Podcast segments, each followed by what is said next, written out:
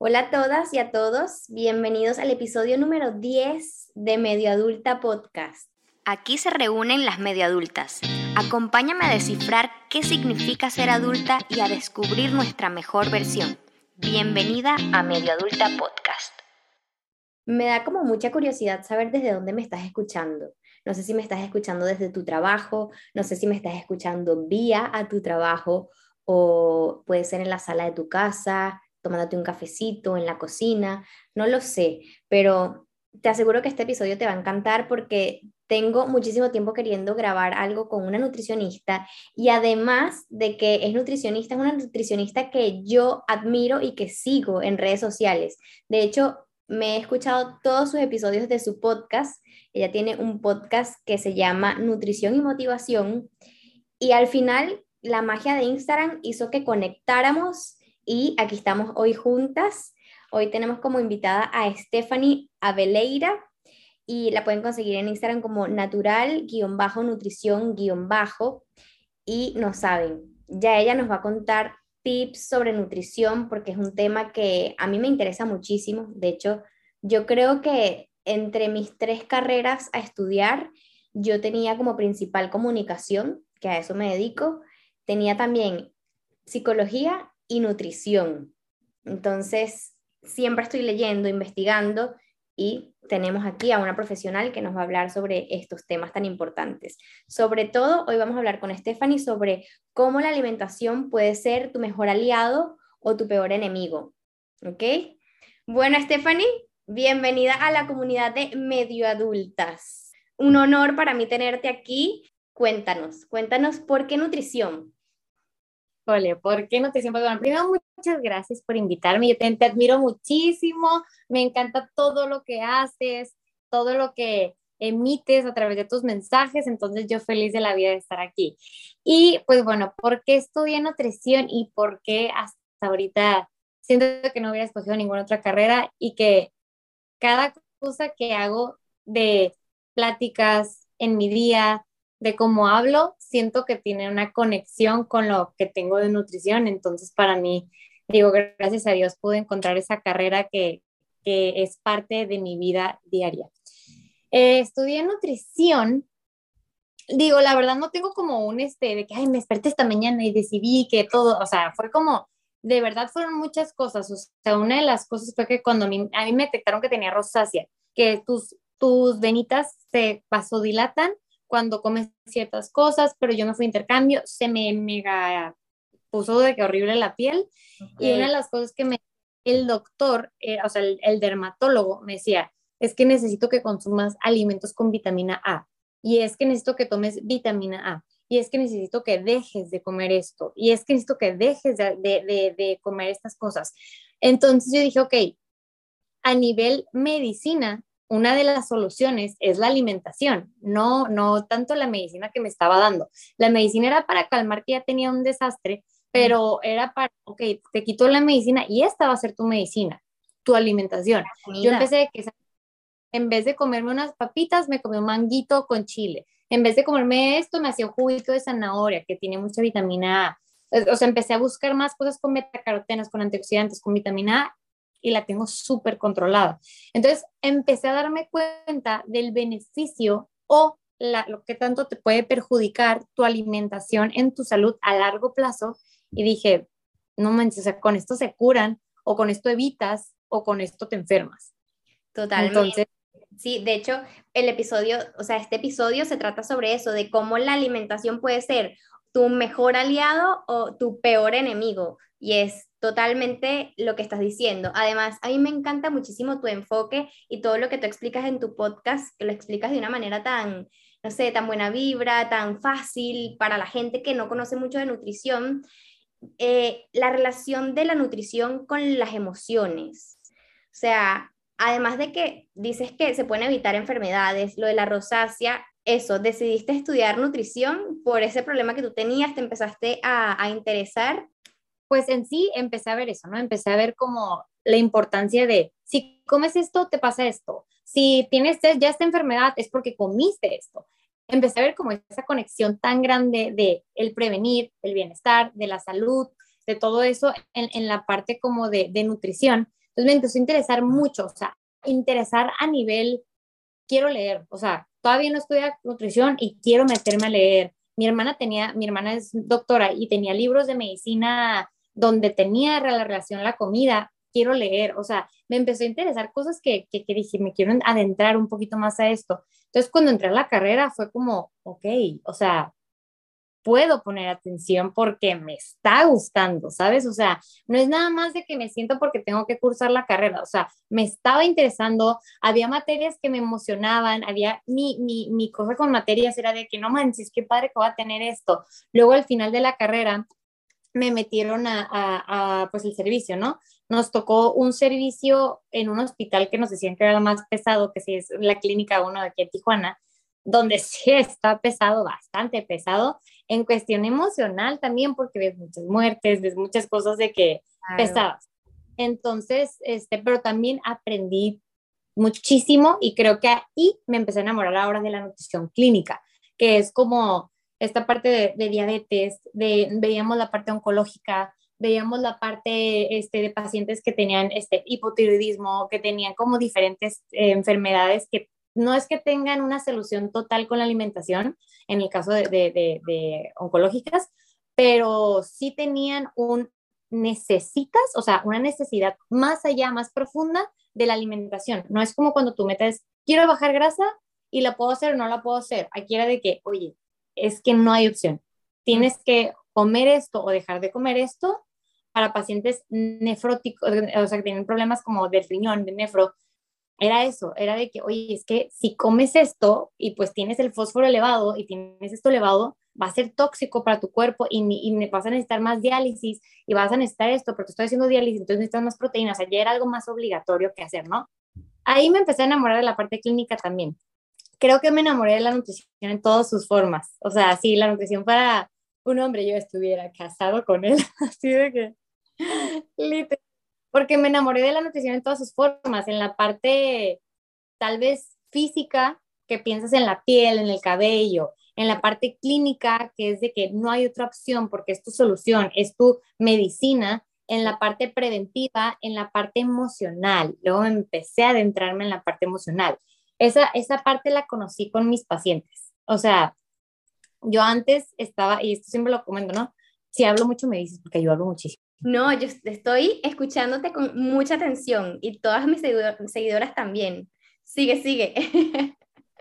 ok, entonces haz de cuenta que, pues bueno, yo este, la, la parte emocional la descubrí con mis pacientes porque yo tenía, antes trabajaba en otro lugar donde pues ahorita tengo mi consultorio y, y puedo hacer las consultas tan largas como quiera, obviamente sin atrasar y sin afectar al otro paciente. Este, pero en el otro consultorio yo tenía que hacer las de media hora, las subsecuentes. Y yo estaba que me moría porque yo era de que es que sus problemas no los puedo escuchar media hora. O sea, no puedo darle una solución si no lo estoy escuchando. O sea, no puedo sentar a mi paciente y decirle, esto va a ser, vámonos. O sea, yo te necesito, yo necesitaba escucharlo, necesitaba ver qué problema traía, cómo se lo relacionaba con la alimentación, si traía una inseguridad, si traía problemas más grandes que no los va a sacar tal vez en 10, 15 minutos, o sea, toda la relación emocional. Y yo dije, cuando me salga de aquí, que me encanta ese trabajo, pero cuando me salga de aquí y tenga mi consultorio, los voy a hacer de una hora porque necesito escucharlos. Ahorita tengo mi consultorio y hago de una hora cada consulta. Y si no tengo paciente, las alargo, o sea, el que sigue, ¿no? Y digo, híjole, las relaciones está cañona y esto es algo que, que, que, siempre digo, porque digo, me tocó una paciente que, digo, este es el ejemplo más claro y con lo que entendí esta parte, me tocó una paciente que me dijo que, que tenía depresión y que no y me tocó otra paciente que me dijo que tenía depresión, dijo que no podía comer.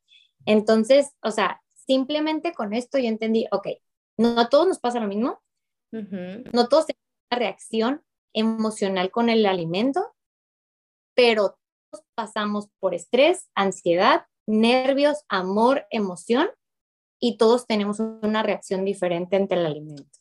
Entonces aquí dije, ok, yo necesito escuchar la parte emocional para poderles darle una solución nutricional también. Qué bonito y qué importante también eso, porque al final la alimentación está en todas las etapas de nuestra vida. O sea, desde que nacemos necesitamos el alimento para literalmente vivir y todas las relaciones sociales tienen de por medio comida. Estás trabajando, pero sabes que tienes que hacer una pausa para comer. O sea, es nuestra energía del día a día y es la manera en la que también nos relacionamos, la manera en la que damos amor, recibimos amor y, y qué importante es tener una relación bonita y amorosa con la comida, no una relación de miedo o de inseguridad. Tú también me imagino que haces mucho esa función como de un poco de psicóloga también, porque le haces barras a tus, a tus pacientes, o sea, tienes que animarlas, motivarlas. De hecho, o sea, no digo que yo haga la función psicóloga porque yo de todas maneras los mando con el psicólogo, o sea, es como si veo que tienen algún problema de trastornos o algún problema que, que de, atracones o de, o de anorexia, lo que sea, ya sí. es, sí los quiero siempre. Pero algo que tú dices, o sea, yo siempre les digo, ¿de qué depende cuando vienes a tu próxima consulta de tu nivel de motivación. Si eres esa persona que compras todo tu mandado súper clean, súper bonito, súper y estás súper emocionada de que voy a hacer mi dieta súper bien, mi plan nutricional, y te dura una semana y a la segunda semana ya se te está acabando y tu motivación te dura lo que te dura ese mandado, necesitas venir cada dos semanas. Pero si eres, y, y, a la tercera semana ya estás tirando el plan nutricional por la ventana porque ya se te acabó el mandado y ya, ya flojera, ¿no? Entonces, si eres la persona que puedes durar un mes con la motivación y aunque yo no te esté viendo, aunque yo no te esté diciendo, aunque yo no te esté alentando, vas a seguir con esa motivación, puedes venir cada mes. Cuando tú quieras, puedes regresar siempre y cuando sea tu nivel de motivación. Entonces, es, es ahí como que eso, eso yo les digo, si se te acaba la motivación a las dos semanas, tú no te preocupes por eso. Yo me encargo de que te vuelvas a salir de aquí motivado, solo preocúpate por hacer bien tu plan y por venir. Yo me encargo de lo demás. Totalmente. Y hay mucha gente que le tiene como un terror y un miedo a, a, la báscula, a pesarse, a tener un número que puede ser que te dice tu mamá que tienes que tenerlo, o tu hermana, o la sociedad, las revistas. Entonces, claro, la gente al no tener nociones básicas de nutrición, lo que hacen es que se comparan con otras personas y claro, ven, dicen, ay, peso tanto, pero fulanita pesa menos que yo. Entonces, claro, la gente persigue como que un número sin tener como nociones de nutrición, que es tan importante tener este asesoramiento, este seguimiento, y tienen que tomar en cuenta otros factores. ¿Qué otros factores pueden tomar en cuenta las personas que no sea solamente el peso? Mira, hay dos cosas que les tienen mucho miedo dos cosas que se resumen en una, son los números. Los números que lo puedes ver en peso y en calorías. Esas dos cosas afectan mucho como la, meta verdadera a tus hábitos alimenticios. Tu meta no es bajar peso, tu meta no es subir peso. No tienes que estar contando calorías todo el tiempo. Tu meta es ver cómo está tu porcentaje de grasa, músculo, es tu salud y como tú dices, ¿cómo puedes ver que estás progresando, que te está yendo bien sin necesidad de pesarte? Se puede hacer totalmente. Tengo pacientes que les digo, no quieres tu, tu no, no tengo aquí la hojita, pero no, no quieres tu hojita de la bioimpedancia, no quieres saber cuál es tu peso, no quieres saber cuál es tu grasa, no te preocupes. Vamos a estar viendo tu progreso con cómo te queda tu ropa, uh -huh. con cómo está tu estado de ánimo, cómo se siente tu piel, cómo ves tu cabello, cómo te sientes tú anímicamente, cómo, cómo, si quieres, pueden ser medidas de cintura, pecho y cadera, si eso no te estresa, si no, también lo podemos quitar, pero algo súper clave, la ropa. O sea, y cómo te sientes a nivel de inflamación, ¿no? Entonces, hay muchos factores que no necesariamente necesitas una báscula y, y también las, las, por lo tanto, hay, hay, muchas consultas online, porque no todos los pacientes online tienen báscula, no todos los pacientes este, se pueden medir su porcentaje de grasa y de músculo, más, más, bien es como, oye, pues yo tengo la consulta y se trata de las porciones de los macronutrientes, de los nutrientes, pero, o sea, perfectamente podemos ver su progreso. Y de hecho, al final de la consulta, siempre les manejo una hojita que si ellos quieren, se las doy, que tiene la parte de sí, números, medidas, porcentajes, grasas, todo lo que quieran, pero hay otra parte muy importante para mí que siempre les digo, esto es igual de importante que todo lo y es un checklist.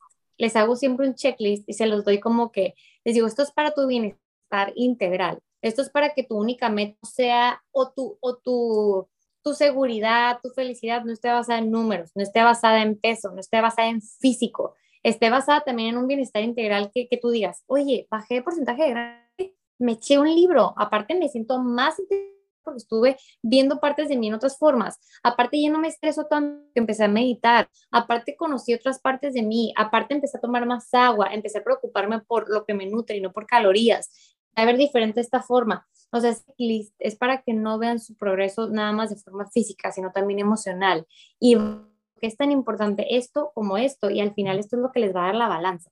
Exacto. Además, hay mucha gente que le tiene como miedo ir al nutricionista, como que no dan ese paso. La gente cree que, o sea, la, información, hay ahora tanta información sobre nutrición, videos en YouTube que la gente que tiene tantas dudas. A mí me ha pasado que es como, ok, tengo toda esta información, ¿cuál es, qué es verdad? ¿Cuáles son los mitos en la nutrición? Y la gente como que no da ese paso de realmente ir hacerse las medidas, preguntarle a un profesional. Y la gente va al nutricionista cuando ya tiene una enfermedad, cuando tiene una diabetes, cuando ya tiene problemas de sobrepeso o cuando ve que algo pasa mal y le duele la panza. Entonces, ¿qué le recomiendas tú a la gente que nos está escuchando, que lo está pensando, si ir o no al nutricionista? ¿Por qué debemos ir al nutricionista y, no solamente cuando tenemos la enfermedad? Mira, aquí aplica algo que, o sea, aquí vamos a ser honestos y sacar el corazón en la mano. O sea, hasta a mí, hasta a mí me ha pasado que por trabajar, que es algo que me súper mega apasiona y que no, o sea, si tengo una junta que está relacionada con nutrición, luego tengo consultas, luego tengo que, que, que hacer un menú, luego tengo que estudiar, no se me hace pesado. Y por lo mismo que no se me hace pesado, no me cuesta. Pero muchas veces hasta a mí me ha pasado que pongo prioridad a eso antes de, de, mis horarios. Y aquí tengo de que mi snack, de que el snack, por acá tengo el desayuno, por acá tengo el lunch, por acá tengo todo, pero aún así a veces se te va con el tiempo. Y la verdad, yo creo que algo súper, súper importante es como abrirte un espacio y, y, ver la necesidad que tenemos antes de que te venga la enfermedad. O sea, ver del lado de prevención. ¿Por qué? Porque a mí me pasó mucho esto de que era mi primer año de consultorio, o sea, este año es mi primer año de consultorio, entonces me preocupaba mucho por, por esto, por estar, por hacer, por hacer todo perfecto. Entonces olvidé un poquito, y te digo, hasta una nutrióloga le puede pasar, me olvidé un poquito de esta parte de, de mis horarios, de esta parte de, de, de, que yo lo digo todos los días, pero a veces a eso voy. Hay que ser muy humanos, hay que ser muy sensibles y hay que reconocer que hasta nosotros se nos pasa pero es un recordatorio, a veces esa, esa, esa red flag, esa como alertita, es un recordatorio de, hey, vas tú primero, ¿sabes? O sea, vas tú primero y te tienes que importar y te tienes que poner atención y tienes que poner como tu prioridad antes que todo tu trabajo. Porque si tu trabajo que te encanta no tiene la gasolina, que es la comida, así sea lo que hagas, no lo vas a poder hacer. Entonces, a mí me pasó mucho esto de que no estaba poniendo mis horarios. Fui la otra vez con la doctora y traía la test súper alta y me dice, o sea, estás así de que te dé hipotiroidismo subclínico por no poner atención en tus horarios, por no por tener un, un o sea, o sea, ya también elevado por todo el estrés que estaba manejando, las cosas que estaba llevando y que quiero controlar siempre y no siempre se puede. Entonces, este, hasta, hasta a mí me pasa y es, y es ahí como, le digo a todos, me digo a mí, a mí también me sirve repetírmelo, es ver ese lado humano que necesitamos apoyo, necesitamos ayuda. O sea, yo en estos casos digo, ok, yo sé que les tengo que dar a mis pacientes, yo sé que les tengo que, me tengo que dar a mí, yo sé que tengo que comer, pero necesito a veces rendir cuentas a alguien que me esté machacando así de que como mis pacientes lo necesitan. Y tan importante es esta parte de ir al nutriólogo, que te estén dando ese seguimiento, que te estén cuidando, porque a veces se te olvida cuidarte a ti, que hasta yo dije, ¿sabes qué? Vamos al nutriólogo. O sea, yo también voy al nutriólogo, voy a ir al nutriólogo entonces. Porque si yo les estoy diciendo a mis pacientes que es importante, que tienen que poner horarios, que se tienen que poner como prioridad, y yo no lo estoy haciendo conmigo a veces, digo, sí lo hago, sí como muy bien, pero los horarios era lo que me fallaba. Porque, o sea, yo no lo estoy haciendo conmigo porque mi trabajo, porque no me estoy poniendo como prioridad, vamos a hacerlo también conmigo. O sea, das el ejemplo que quieres que siga, ¿no? Entonces dije, híjole, pero necesito al nutriólogo, si yo ya sé que tengo que comer, claro, porque necesitas a alguien que te esté guiando, necesitas a alguien que se esté preocupando por ti si tú no lo estás haciendo, alguien que te esté apoyando, motivando, de que, oye, ¿sabes qué? Y, rendir cuentas de, este es mi progreso, esto he hecho, esto estoy haciendo, y, es una forma muy humana de saber que necesitamos siempre ayuda y no podemos con todo, porque tú ya tienes tu chamba, porque tú ya tienes tus hijos, porque tú ya tienes tu familia, porque tú ya tienes tu día a día, pero necesitas ese apoyo humano de, oye, yo te sostengo en esto, tú preocúpate por esto. Exacto. Yo también pienso así, que, o sea, en verdad, yo, yo tengo esta frase que es como, puedo con todo, pero no puedo con todo al mismo tiempo. Entonces necesito también buscar o delegar. Eh, eh, o sea, tú eres el CEO de tu cuerpo, de tu salud, y tú delegas, necesito ayuda, voy a nutricionista, necesito ayuda con esto, voy a psicólogo. O sea, tú tienes que también ah. Buscar ayuda y, y, tal cual, eres el CEO y ponerte de primero siempre, y más si se trata de salud. Entonces, Stephanie, si alguien que nos está escuchando dice, ya es, ya es abril, porque, oh my God, ya, ya es 7 de abril, y dice, o sea, las metas que tengo de comer sano, de ser más saludable, de crear estos hábitos, se quedaron en el olvido, porque en enero comenzamos todos, gimnasio, sí, tres días a la semana, cinco días a la semana, la dieta, los tapers de la oficina bellísimos, todo fit. Y luego en abril, ¿qué pasó con esas metas, no? Entonces, ¿cómo podemos comer consciente cómo podemos crear buenos hábitos en cuanto a la alimentación? ¿Cuáles serían tus consejos como nutricionista, como nutrióloga, para, para la gente que quiere crear hábitos para comer consciente? Mira, primero, hablando de eso que dijiste, que en enero andamos con todo. Yo creo que en esa parte, y esto también siempre lo explico, hay dos tipos de motivación. La motivación a corto plazo y la motivación a largo plazo. Yo creo que la corto plazo es, viene enero, me pongo las pilas. Tengo una boda, me pongo las pilas. Es esa motivación física. Este, oye, tengo que entrar en el vestido, me pongo las pilas. Eh, me voy a casar, me pongo las pilas pero, ¿qué pasa? Ya pasó la fiesta, ya pasó enero, ya te quedó el vestido, ya fue la fiesta, ya te casaste, ya es tu luna de miel. Se te van quitando la misma motivación que tenías, tan corta y tan física y tan banal, se te va quitando. En cambio, siento que hay una motivación a largo plazo, que es la que necesitamos tener como prioridad. Y esta motivación es tu salud.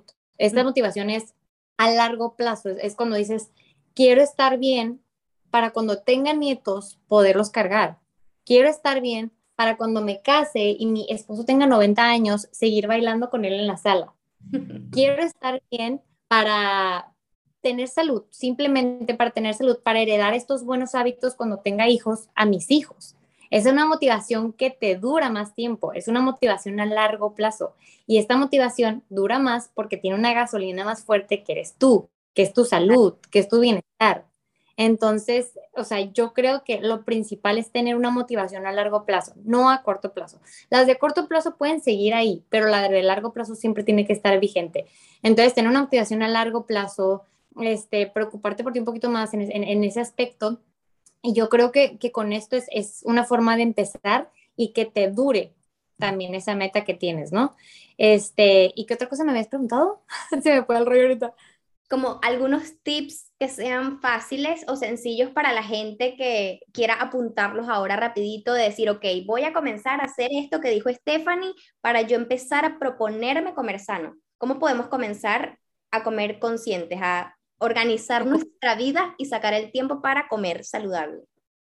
Mira, algo súper importante para comer consciente.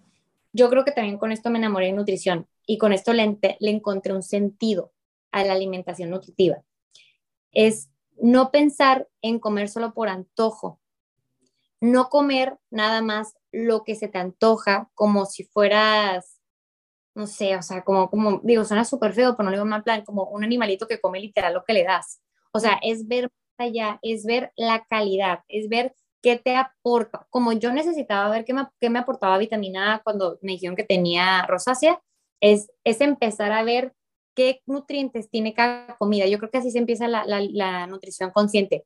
Es, tienes enfrente una manzana. No es solo una manzana que sabe rico, es una fruta que tiene carbohidratos que te dan energía, es una fruta que tiene fibra, es una fruta que tiene vitaminas, es una fruta que te aporta tal cosa. O sea, empiezas a ver como cada nutriente y cada función de esos nutrientes que tiene el alimento que te vas a comer, entonces ya no es nada más me lo como porque se me antoja, es me lo como porque lo necesito y me está aportando esto a mi cuerpo, entonces estoy consciente de lo que le estoy dando a mi cuerpo. De esta forma, cuando tú tienes la opción de escoger entre unas papitas y un mango que tiene vitamina A, que tiene vitamina C, que tiene betacarotenos, que tiene fibra, que tiene todo esto, te vas a ir por el mango porque vas a decir, ok, está muy bueno esto, pero eso también está rico y esto me aporta y esto me nutre y esto me ayuda.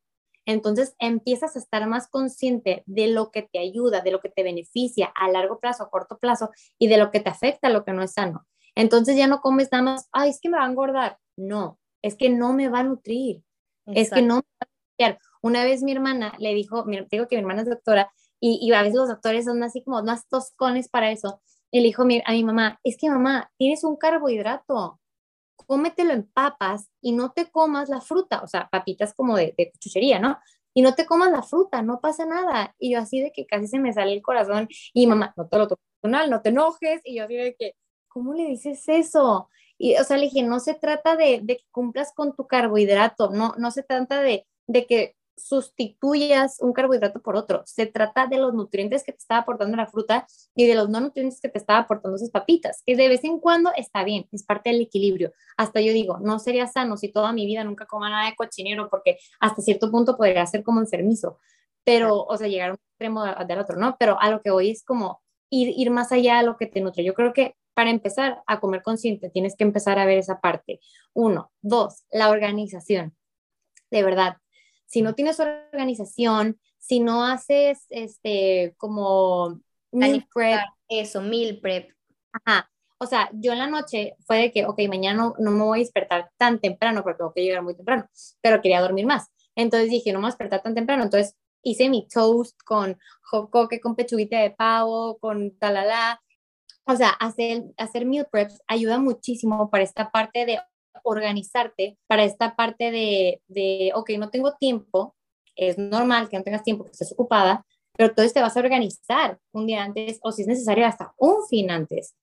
Ok, haces un fin de semana tres topercitos de pasta integral, de arrocito integral, con pollito, con salmón y haces tres toppers, ya tienes hasta el miércoles la comida y el miércoles en la noche haces otro tantito para otros dos días. O un día antes, te sirve más, te haces todas las colaciones, te haces este, toda la comida que vas a hacer, el licuadito, el, el toast, el, el yogurcito, empiezas a hacer meal prep y de esto te ayuda muchísimo porque ya no es de que, híjole, no alcancé, ya es de que pones prioridad, ya lo tienes, ya nada lo acomodas. Entonces yo creo que estas... A mí lo del meal prep fue como un despertar para mí porque yo no soy nada cocinera, o sea, yo antes cocinaba pollo con arroz blanco y listo, a la oficina. Y ahora con el meal prep yo puedo como disfrutar, es como mi momento también de mindfulness los domingos, de poder hacer mis cositas variaditas, mis verduritas, las pico, pongo música, o sea, ya en vez de hacer un tupper para el próximo día, en la noche que llegue cansada del trabajo, que no quieres cocinar algo rico, si lo haces los domingos, lo vas a disfrutar porque además sabes que es amor propio, sabes que estás poniendo las porciones que son para ti, hasta lo vas a poner bonito. O sea, el meal prep a mí me encanta hacerlo y siento que estoy comiendo más saludable, estoy más organizada y llego del trabajo y no tengo que cocinar para el día siguiente. Entonces, eso está buenísimo, eso funciona demasiado. Y aparte porque es un ciclo vicioso. Si tú tenías tu día planeado y no alcanzaste a ir a, trabajar, digo, no alcanzaste a ir a, hacer ejercicio, ya eso te empieza a decir como que, ay, pues ya para qué como esto si no hice ejercicio. Y aparte no te comida. Entonces ya no hiciste tu comida nutritiva. Entonces dices que no, pues ya para qué la hago bien si no, no hice mi comida, si no hice ejercicio. En cambio, cuando te organizas y te levantaste en la mañana, que yo sé que es difícil, pero te levantaste, porque todo, todo, todo lo que tengamos como necesitamos un esfuerzo, ¿no? Entonces lo hice. Y aparte, ya tienes tu comida, sabes de que comiste bien y, también es ese que sientes que te estás chiqueando, porque muchas veces dicen de que, ay, me voy a dar un gustito, me voy a dar ese chiqueo, y me voy a comer esto que no me aporta nada bueno a mi cuerpo. A veces pensamos que chiquearnos es comer como algo no tan nutritivo y realmente chiquearte o, o, cuidarte o demostrarte ese amor va a ser escoger lo mejor para tu cuerpo también, ¿no? Totalmente. Y hay una cosa que me pasa, porque yo como muy saludable, realmente a mí me gusta comer saludable y me gusta investigar, hacer una investigación para, para saber lo que estoy comiendo, los nutrientes de cada alimento. Los últimos años como que me he interesado mucho sobre esto. Y me pasa que cuando alguien come sano, o en la oficina, por ejemplo, me ven que yo estoy comiendo sano, lo primero que me preguntan es, ¿estás a dieta? Como que la gente asocia el comer sano con que estás en una dieta o que es un periodo, durante un periodo de tiempo corto, como que, ah, este es que es para el verano. Y es como, no, así como yo, como sano, como es lo normal. Y la gente cree que lo normal es comer mal. No, de hecho, algo que, que, una vez escuché y me hizo mucho eco es que dice, tan mal acostumbrada está la gente o tan mal acostumbrados estamos, que llamamos dieta a comer bien. Sí, total. O sea, dieta cuando comes bien y cuando comes mal es tu forma, es, tu hábito, es tu forma de alimentarte. Debería ser al revés, ¿sabes? O sea, lo normal debería ser esto, no, no lo deberíamos de llamar como, ay, estás haciendo algo fuera de lo normal. Eso debería de ser lo y que al principio siempre, siempre la gente es como, ¿por qué? ¿Por qué te haces eso? ¿Por qué comes esto? Y ya luego cuando te ven saludable, te ven diva, te ven tu pelo saludable, tu piel radiante, te dicen, ¿cómo lo hiciste? No. Entonces, del por qué lo haces al cómo lo hiciste. Entonces eso, eso es bien interesante. No, y, y siempre es como, como de que, es que siempre la, la, estoy sufriendo porque estoy comiendo bien, ¿no? De que, ay, es que estoy a dieta. Pero es que, a ver, no tienes que sufrir, no, no tienes que estar calorías, no tienes que pasar hambre. Necesitas comer bien, tener tus horarios y otra cosa, otra cosa que va a ayudarte muchísimo y yo digo, ok, pum, aquí con esto te va a ayudar muchísimo para la ansiedad. Momentos de snacks, o sea, snacks o, o, que tengas como que una comidita chiquita, porque muchas veces me dicen mis pacientes, es que yo no necesito un snack.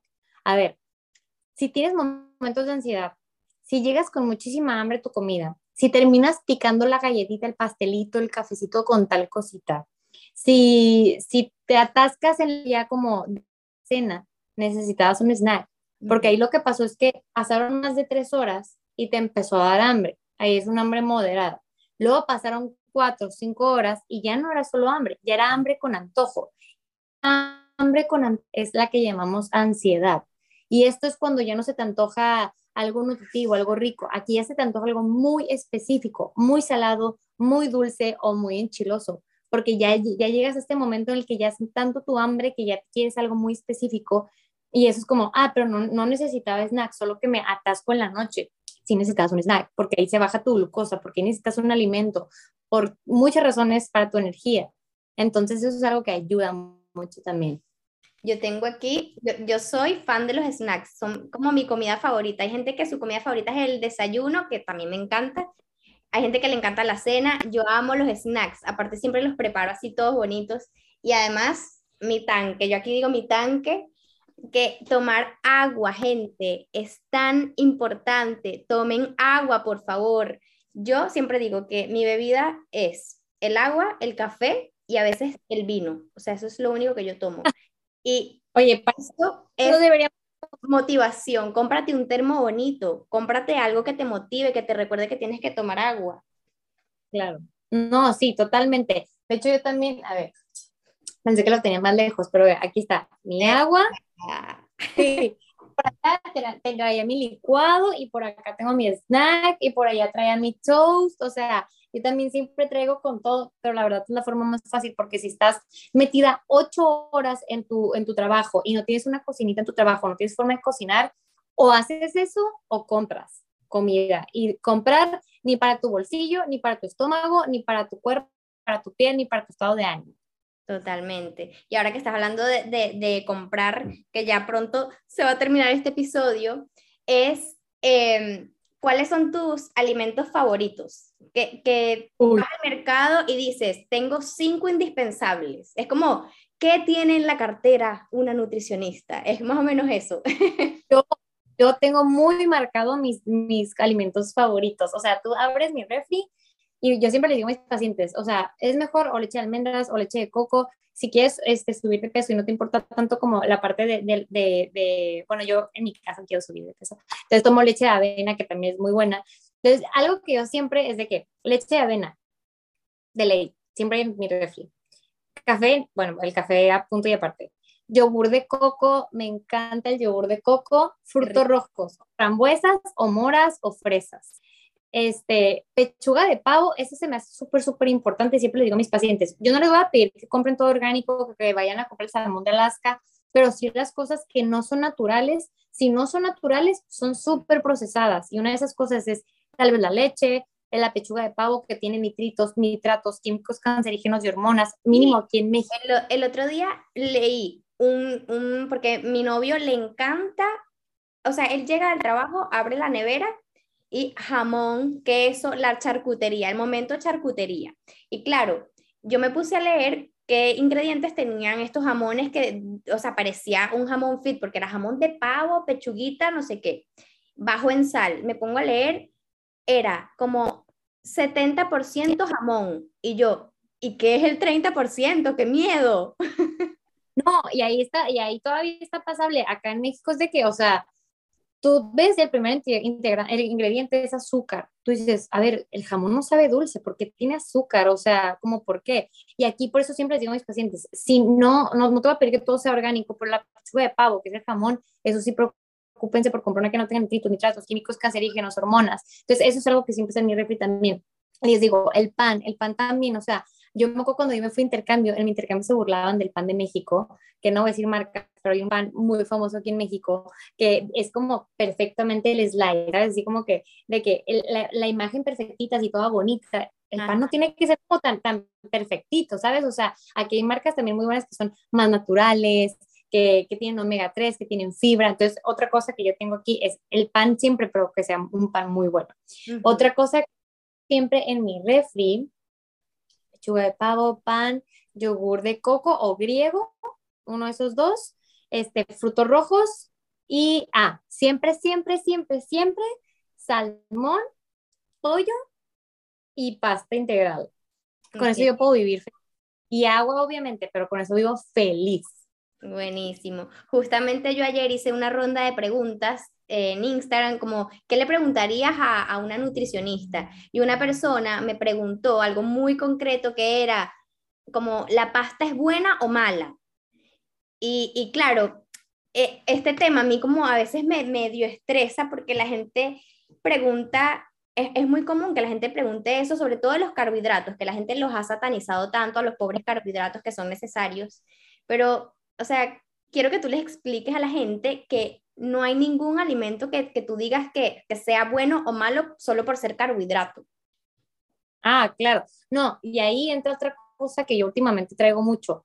Siempre me ha pasado, pero últimamente yo creo que por esa parte del, recalcar la parte emocional me hace más, más, más ruido, que es cuando se acerca alguien a ti y te dice, ay, nutrióloga, te estás comiendo esas papitas. te voy foto, te voy a tomar una foto y la voy a subir para que tus pacientes vean que lo que dices no es lo que comes. Y yo de que se llama equilibrio. Pero, ay, que, o sea, estás haciendo otra cosa y de que, ay, te estás comiendo esto. Y yo ahí les digo, a ver, si yo no comiera, de verdad, si yo no comiera, así si satanizara cualquier comida chatarra, cualquier carbohidrato, cualquier cosa, yo estuviera enferma. O sea, no sé si quieren a las nutriólogas enfermas, que tengan anorexia, o sea, que buscan, ¿no? Porque luego también te dicen de que, ay, qué bueno que estás flaquita, porque si estuviera llenita, de que no. Ah, o sea, ¿qué quieren nutriólogas anoréxicas o qué? ¿Sabes? O sea, no, se llama equilibrio, o sea, se llama equilibrio y, el, y los carbohidratos son buenos, o sea, a mí cuando me tocó la otra vez hacerme un estudio de sangre y pues tienes que ayunar entonces, yo a tal hora no había desayunado, yo ya mi cerebro estaba lento, te lo juro, o sea, yo ya sentía mi cerebro así de que... Entonces dije, el carbohidrato es el combustible de tu cerebro. Luego, la, luego, luego también la, grasa, pero el primer combustible de tu cuerpo es el carbohidrato. Tú lo necesitas, tiene nutrientes. Y si es de integral o de grano entero, tiene más nutrientes porque no está refinado. Tú lo necesitas, lo único que tienes que cuidar es la porción. Y yo les digo, o sea, un, diabético puede comer mango, un diabético puede comer este, dátiles, que es algo que siempre me dicen, ay, es que no puedo comer dátiles porque soy diabético. Claro que puedes, pero tienes que comer una porción de tantos gramos de carbohidrato cantidades, horarios, tiempos, combinaciones que te ayudan cuando juntas la grasa con el carbohidrato, la proteína con el carbohidrato para que no se celebre tu índice glucémico tan rápido. O sea, no hay nada que le tengan que tener miedo, ni siquiera la comida chatarra de vez en cuando, de verdad, porque es lo que les digo, si yo no comiera nada por, por, por satanizar y limitar, hasta siento que estaría enferma. Entonces, o sea, es, es, es, es necesario. Sí, yo creo que la gente tiene que ponerse la tarea también de interesarse un poco más sobre los alimentos, qué es lo que se están comiendo y sacar de su vida, si van a comenzar, después de escuchar este episodio, si quieren comenzar a comer saludable, saquen de su vida, de su vista y de su casa los alimentos que sabes en tu corazón que no te aportan nutrientes y que no son buenos. O sea, yo creo que eso fue como el primer paso que yo di. El primer contacto que tuve yo de decirle no a algo fue a los refrescos. Yo tenía 15, ah, años cuando yo tomé la decisión solita de decir, no, mamá, yo no quiero más refresco. Y a partir de ese día dejé de tomar refrescos porque yo había leído y, o sea, que eso era malo. Yo decía, pero si es malo, ¿por qué lo, lo sigo tomando?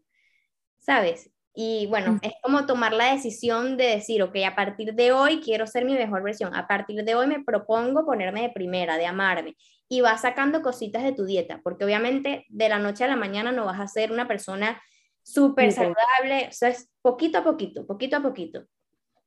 No, y eso es un tip muy bueno que dijiste y eso es algo muy importante. Tener paciencia es algo muy importante, porque luego llegan a la consulta, a la segunda consulta de su vida, de que, hoy es que comí bien, pero no hice ejercicio, hoy es que pero no, comí tan bien. Está bien, es un paso a la vez. A la siguiente, ya comiste bien, el siguiente es ejercicio. O ya hiciste ejercicio, la siguiente come bien, pero es poquito a poquito.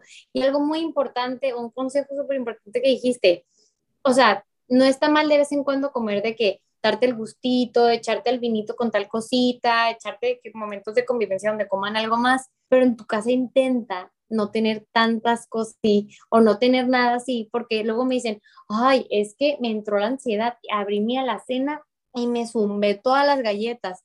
Quítalas, quítalas, quítalas. O sea, con un panecito con crema de cacahuate y vas a ver cómo se te quita igual la ansiedad. Pica un manguito con chamoy nutritivo, que hay unos chamoy como de tamarindo, y vas a ver cómo se te quita la ansiedad. O sea, cambia, sustituye. No te digo que no te des ese lujito o ese, o ese gustito, pero sustituye lo que te no te nutre por lo que te nutre y déjalo en tu casa, porque eso es algo muy importante. O sea, tú sientes que el, el, la comida está en contra de ti, que mm. las tentaciones están en contra de ti, tú las compras. Tú las pones en tu casa, tú pones tu enemigo en tu casa, entonces tú eres la que tienes que hacer el cambio. Y ahora me recordaste un tema que quería tocar, que menos mal que me acordé, es que, que lo he vivido yo muchas veces cuando estoy eh, como he pasado por momentos donde estoy muy estricta con, con, con, mi alimentación y me cuido muchísimo y como que he pasado por esa etapa en la que digo, ay, comí un cheat meal, pero comí no solamente un cheat meal, sino que todo el fin de semana comí terrible por reuniones, fiestas, cumpleaños y el lunes digo, ok, yo esto lo voy a compensar matándome en el gimnasio. O, eh, bueno, el próximo fin de semana no como meal. Eso me ha pasado muchas veces y es como un ciclo, un círculo vicioso, tóxico. Y es lo que tú decías en un episodio que yo escuché y ahí dije, la amo, porque hablabas de no castigar ni premiar con comida. Y yo ahí sentí que me hiciste así como... De hecho, en, en, en, la, acabo de dar una plática hace poquito y, y, justo eso dije, dije como, la comida no es un premio, la comida no es un castigo, es tu necesidad, es una necesidad de todos los días, es tu gasolina.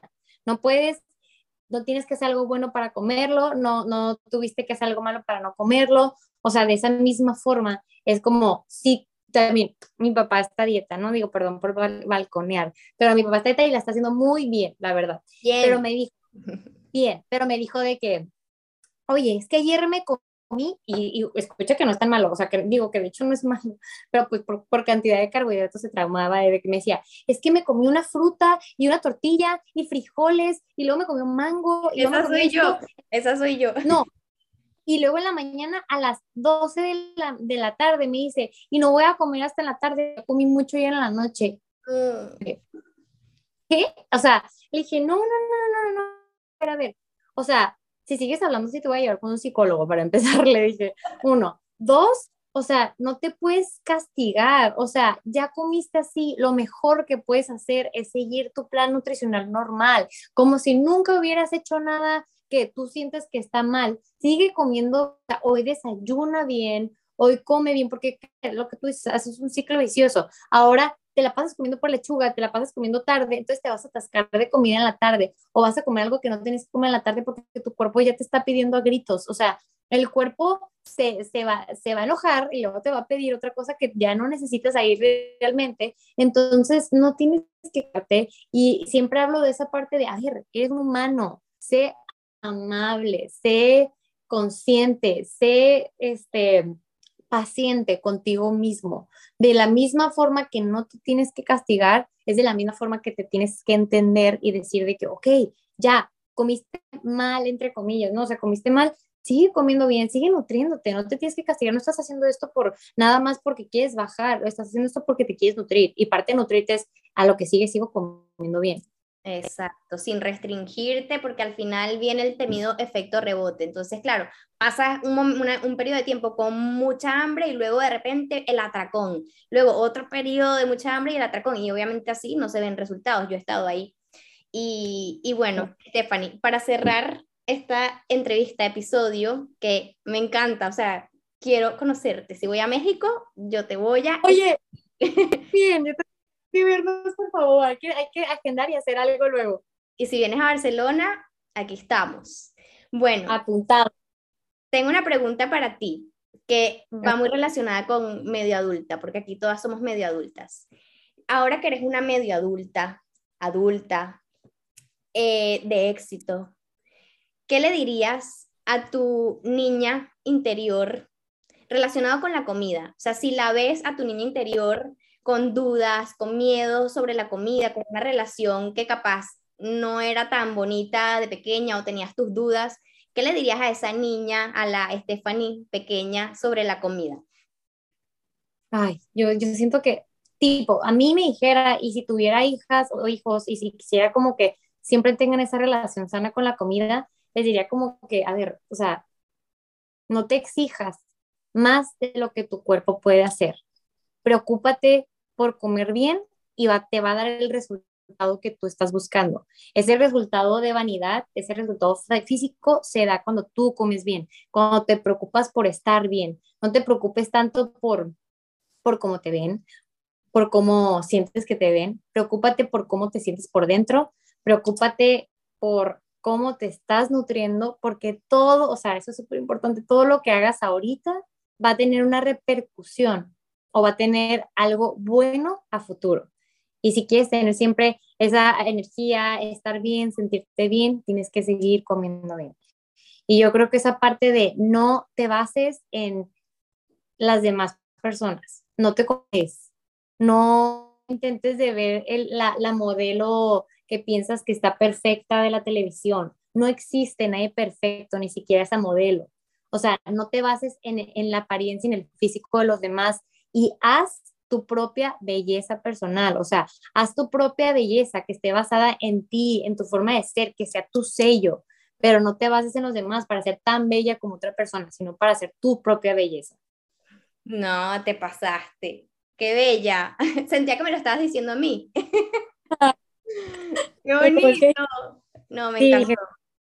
Ay, sí, algo que, que, a todos los niños, que a mí de chiquita me hubiera encantado que me lo metan en la cabeza, de que cada quien tiene su belleza, cada quien tiene su sello. Tu sello es tu personalidad, es tu cabello, es tu cara, es tus ojos, es tus cejas, no es la belleza y el pelo de la otra persona y la forma de ser de la otra persona, ¿no? O sea, cada quien tiene su, su sello y su, y su belleza tan, tan diferente que eso es lo que hace que, que esté bella la persona, ¿no? O sea, realmente bonito para alguien, o sea, a mí me pueden decir, oye, alguien de ojos azules, güero alto, no, no, no es mi tipo, o sea, ¿sabes?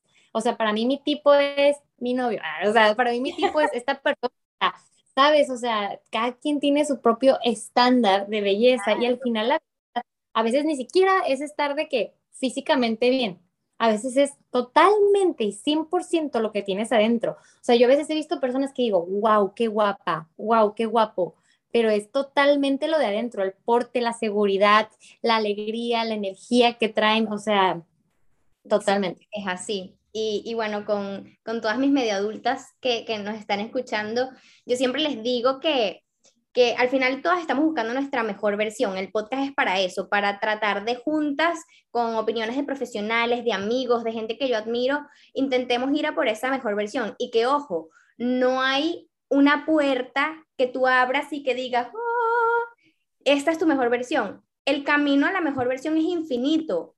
Eso es lo divertido. O sea, siempre puedes seguir creciendo, mejorándote. Obviamente está el amor propio y es como que yo me amo como estoy ahora, en el presente. Así sea yo una persona gorda, flaca, alta, baja, yo me amo ahora siendo así y por eso es que quiero mejorar, por eso es que quiero ser mi mejor versión. No es que te vas a amar cuando llegues a tu mejor versión, te tienes que amar hoy construyéndote esa mejor versión.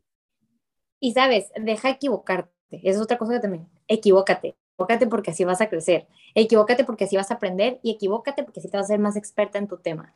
De los errores de verdad se aprende. Totalmente. Stephanie, ¿dónde te podemos conseguir en las redes sociales? Ya yo te sigo en todos lados porque soy demasiado fan, pero para las personas que, que te están escuchando, ¿dónde te pueden conseguir? Que escuchen tu podcast, cuéntanos. Pues mira, igual, Instagram, natural-bajo, nutrición-bajo, y de la misma forma me pueden buscar en, en, en, Spotify, en mi podcast, en Facebook también. Mi nombre es Stephanie Avelera Vizcarra y siempre ahí les va a salir natural, natural nutrición o natural-bajo, nutrición-bajo. Buenísimo. No se pueden perder el podcast que se llama Nutrición y Motivación. Eso es ideal para seguir con nuestra mejor versión. Bueno, Muchísimas gracias, Stephanie. Me encantó conocerte. Eres un amor, de verdad, de verdad. Voy a agendar ida a Barcelona y de verdad, si agendas ida a, venida a México, aquí te voy a recibir con los brazos abiertos. Eres un amor, también te admiro muchísimo y gracias por la invitación. Estoy feliz de, de, de esta videollamada de este episodio y también voy a darle mucha publicidad cuando salga, cuando sale, ya está saliendo, ya salió, ya está saliendo ya. Yo voy a tratar de tenerlo ya este fin de semana, o sea, quiero editarlo mañana y subirlo, si es posible, mañana mismo. Excelente, excelente. Yo ahí lo voy a subir para que lo escuchen porque estuvo buenísimo. Gracias por la invitación y también eres un amor. Ay, gracias a ti, Stephanie. Un besito. Chaito. Bye.